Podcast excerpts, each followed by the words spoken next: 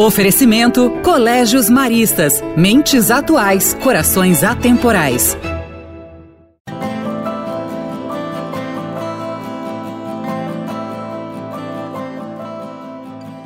Você sabe o que são soft skills? É um termo usado por profissionais de RH para definir as habilidades comportamentais, aquelas subjetivas, das quais são difíceis de identificar durante entrevista, por exemplo, mas que são de grande relevância para o desenvolvimento de suas atividades. O soft skills está em alta e é de se começar a pensar sobre como educar jovens para serem adultos com habilidades skills desenvolvidas. O Colégio Marista Arquidiocesano se antecipou e já implementou em sua grade curricular de 2021 esta abordagem, onde o aluno tem a liberdade de escolher em quais áreas quer focar e aplicar seus conhecimentos. Para falar mais sobre essa novidade, contar sobre essa experiência, eu converso com o coordenador do ensino médio do Colégio Marista Arquidiocesano, Tiago Cachatori. Tudo bem, Tiago? Tudo bem, Bárbara. Seja muito bem-vindo, muito obrigada pela sua participação. Tiago, eu queria começar aqui é, que você contasse para nós, na verdade, qual é a proposta pedagógica desse novo ensino médio e por que, que o colégio decidiu começar essa iniciativa. Ah, bacana, muito bacana. Primeiro é um prazer estar aqui com vocês. O colégio, na verdade, a gente desde 2007, quando essa lei começou a ser discutida e entrou em vigor para implementação futura, nós já começamos com um projeto né, para esse novo ensino médio. Então, estruturamos toda a ideia, planejamos, pensamos como seria a implementação desse novo ensino médio, que era para ser implementado em 2021, mas por conta da pandemia foi postergado para 2022 do âmbito da lei. Como nós já estávamos planejando desde 2017, nós já implementamos, mesmo com a postergação da lei, em 2021. O que, que a gente levou em consideração nesse projeto? Primeiro, a questão do protagonismo do estudante, né?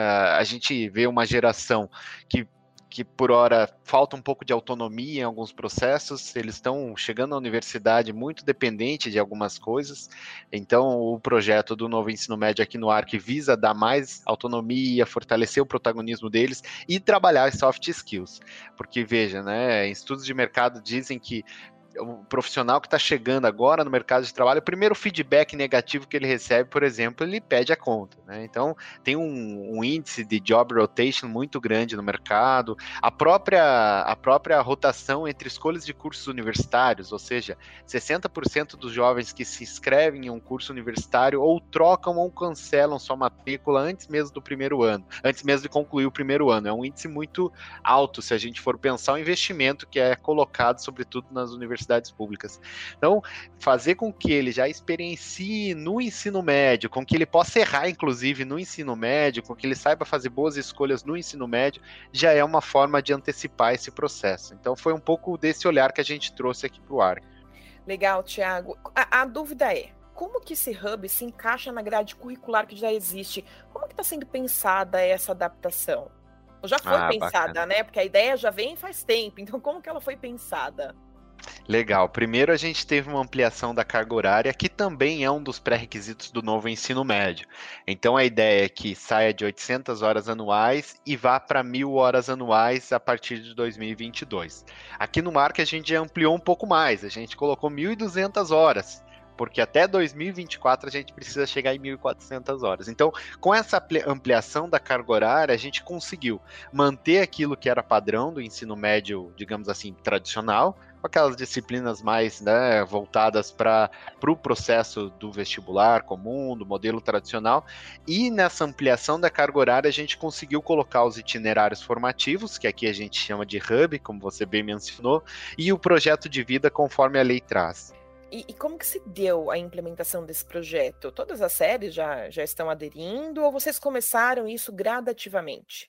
Ah, bacana. A gente começou de maneira gradativa, implementamos, né, primeiro para a primeira série do ensino médio. Então, ano que vem, essa primeira série já vai para a segunda série com a grade do novo ensino médio, e o pessoal que está chegando no nono ano já chega também é, com essa nova proposta. Quem estava na segunda e na terceira série vai encerrar o ciclo desse antigo ensino médio, podemos assim dizer. Né? Então, é, a grade de quem está chegando agora já vai ter esse novo ensino médio desde esse ano 2021 a primeira série já tem implementado e os feedbacks têm sido bem positivos. E eu vi aqui que essa iniciativa, né, ela é pautada nos objetivos do desenvolvimento sustentável. Aqueles propostos pela ONU são as conhecidas como ODS, né? Qual foi a ideia para fazer esse link?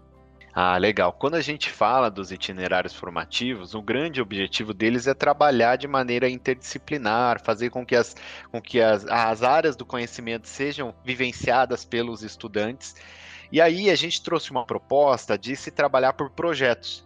Mas é, quando se fala em projeto, precisa ter um norte muito bem estruturado de onde a gente quer chegar com esses projetos e um deles foi é, a base das ODS. Então, fazer com que os nossos alunos, com que os nossos alunos consigam implementar na prática alguma coisa objetiva. Então, quando a gente olha lá os 17 objetivos de desenvolvimento sustentável, a gente consegue encontrar ali a erradicação da pobreza, a diminuição das desigualdades. Então, o aluno, quando ele pega uma temática dessa, ele começa a ter um fio condutor no seu projeto. E aí, a partir dessa temática, ele vai desenvolver todo o projeto dentro daquela área do conhecimento, ou seja, dentro da área da matemática, dentro da área de linguagens e códigos, ciências da natureza ou ciências humanas. Você acredita que outros colégios podem se inspirar nessa iniciativa? Esse talvez seria seria o objetivo também do colégio ou não?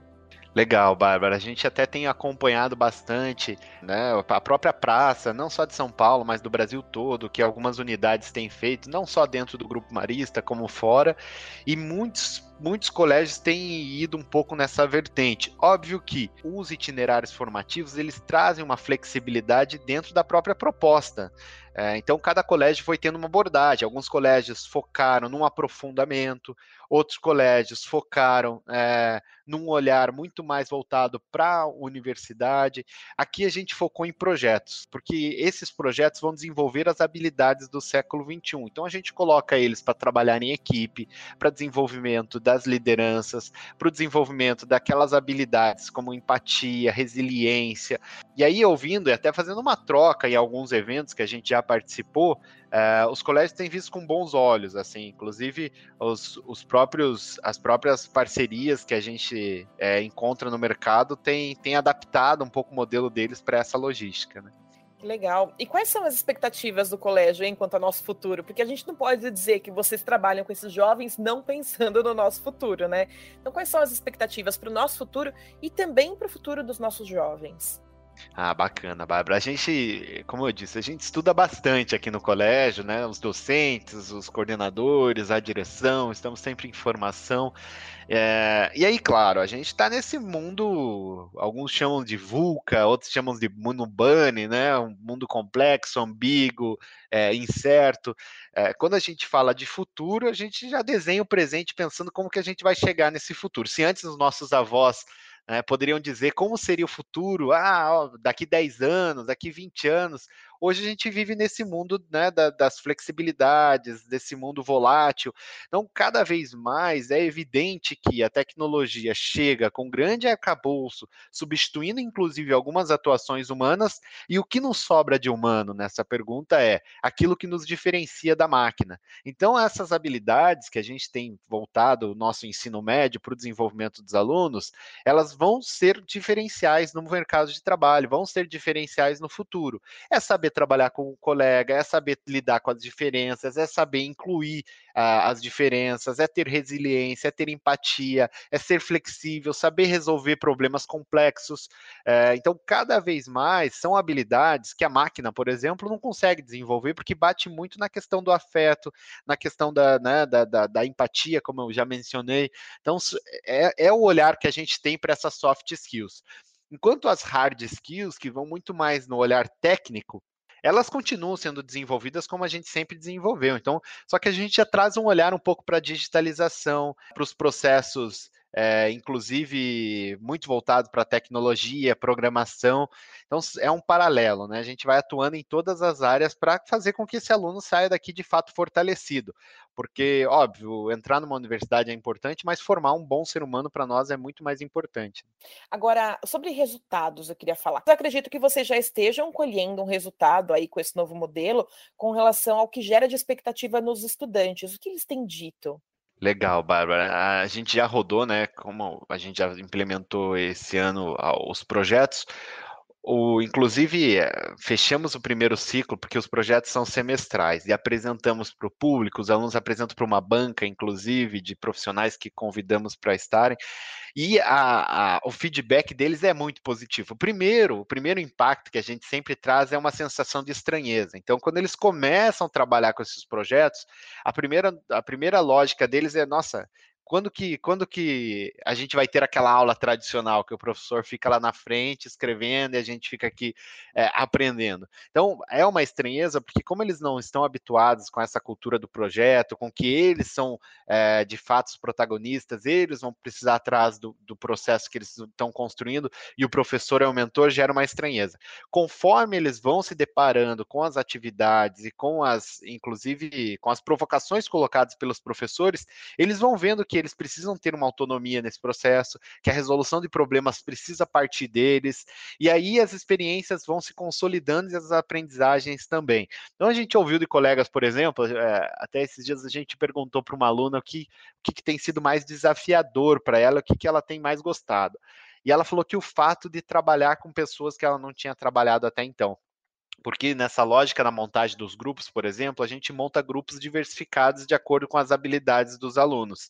E aí, nesse processo, parece ser simples, mas um aluno que nunca conversou com uma pessoa de outra sala, ela vai trabalhar no mesmo grupo da outra sala. Então, ali ela vai ter que trabalhar a ideia de liderança, vai ter que trabalhar negociação, porque é isso, um aluno prefere fazer uma parte da apresentação, o outro prefere estruturar o trabalho. Então, tudo isso vai desenvolvendo habilidades que eles precisam e vão consolidar para o resto da vida deles. Né? É verdade. Agora, a gente falou de expectativa aí para o nosso futuro, para o futuro dos jovens. Eu queria saber qual que é a expectativa de vocês para o início de 2022, então, para esse novo desafio, para começar esse desafio na verdade, assim, ó, como, como eu disse, né, a gente já implementou em 2021. Então, é, para o próximo ano, a gente já coletou algumas melhorias nesse processo ao longo de 2021. Os alunos que estão chegando do nono ano já puderam experienciar um pouquinho, porque a gente sempre leva é, um pouco do que a gente está fazendo aqui no ensino médio para os anos finais, para que eles saibam que quando eles chegarem no ensino médio, o que, que eles vão vivenciar. E a gente já está vendo que essa geração que está chegando agora, é, do, dos anos finais já vem para o ensino médio com um olhar muito mais esperançoso em relação a essa nova proposta, porque a nova, a, a, os alunos que estão agora em 2021, para eles foi tudo novo, porque eles pensaram, opa, só nós é que estamos tendo esse modelo. Para quem está vindo agora no nono ano, que vai ingressar em 2022, sabe que independente do colégio que ele for, a proposta vai ser inovadora. Então eles vão ter um ensino médio diferente, eles vão ter uma carga horária ampliada, é, e aí vai, claro, muito da proposta que foi consolidada em cada colégio. A gente fala de começar em 2022, né, Tiago? Porque eu acho que o ano passado e esse ano, a gente usa o ano passado como excluído e esse ano como café com leite, né? Porque de tanta Sim. coisa que aconteceu, principalmente no setor da educação. E aí eu aproveito para te perguntar o seguinte: mas é claro, esse ano já valeu e vocês já iniciaram, como você mesmo citou. Mas para colocar em prática o ano que vem, você acha que esse ano já valeu como experiência? Tem algo que já foi adaptado? Vocês puderam fazer, vocês tiveram alguma reformulação no sistema? Ah, bacana. Tivemos sim, né? Imagino que trabalhar de maneira remota, com grupos online, com esses desafios da pandemia, mesmo depois do retorno presencial. Então, tudo isso eu acho que também contribui para uma aprendizagem coletiva, não só do professor, que precisa ter essa flexibilidade, mas sobretudo para o aluno.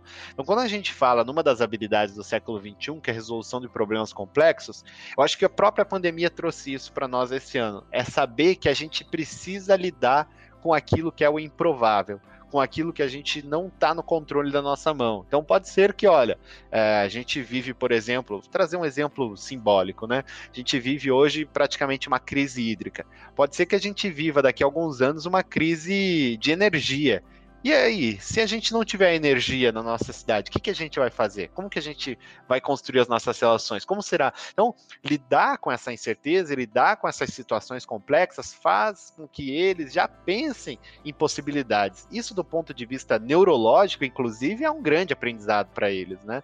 Então, a gente leva muitos aprendizados, com certeza no próximo ano que né, provavelmente estejamos 100% presencial, o impacto vai ser muito maior, porque a gente vai poder focar em outras questões, mas as aprendizagens foram, foram inúmeras, né? O que a gente mais fez esse ano foi aprender, né? Tiago, tem alguma algum especial, algo específico, alguma consideração que a gente não tenha conversado aqui no nosso bate-papo e você acha importante os nossos ouvintes saberem com relação ao novo ensino médio? Acho sim, Bárbara, acho sim, porque de fato o ensino médio ele é uma chave pré-universidade. Então, quando a gente discute no âmbito nacional a reformulação do ensino médio, a gente também discute o ingresso nas universidades. Por muitos anos se questionou é, o modelo dos vestibulares, por muitos anos se questionou como esses jovens estavam entrando nas universidades e indo para o mercado de trabalho, inclusive. E quando a gente mexe nessa estrutura do ensino médio, é muito provável que daqui dois, três anos, o próprio modelo de ingresso nas universidades também vai ser impactado.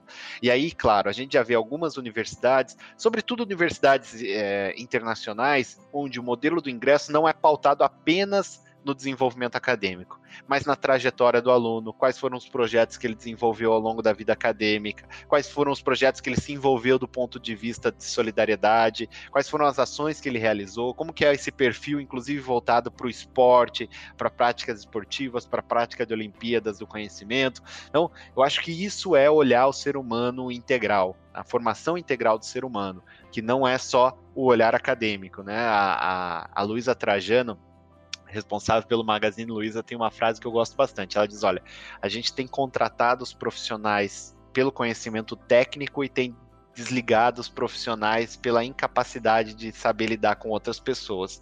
Então a gente consegue ver que, é, óbvio, são seres humanos que saem né, do, da, de uma universidade, saem do ensino médio com alto potencial técnico, mas com essas soft skills às vezes é, fragilizadas. E por isso que a gente começou a nossa conversa hoje falando das soft skills, para nós é um grande diferencial aqui no Arquidiocesano, porque é fortalecer ele enquanto indivíduo mesmo, né? Aquilo que faz dele um ser humano de afeto, um ser humano empático, um ser humano que sabe relacionar e trabalhar com as diferenças e com os outros.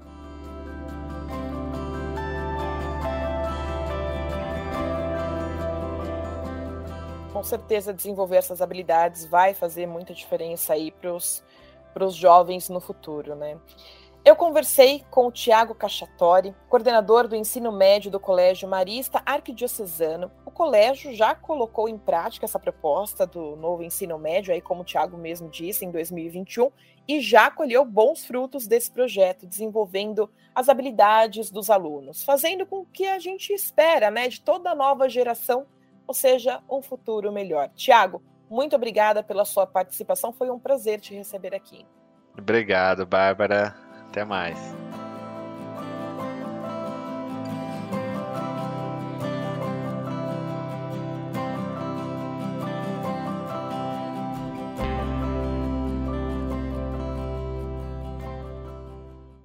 O conteúdo patrocinado do podcast Notícia no seu tempo foi apresentado por Colégios Maristas, mentes atuais, corações atemporais.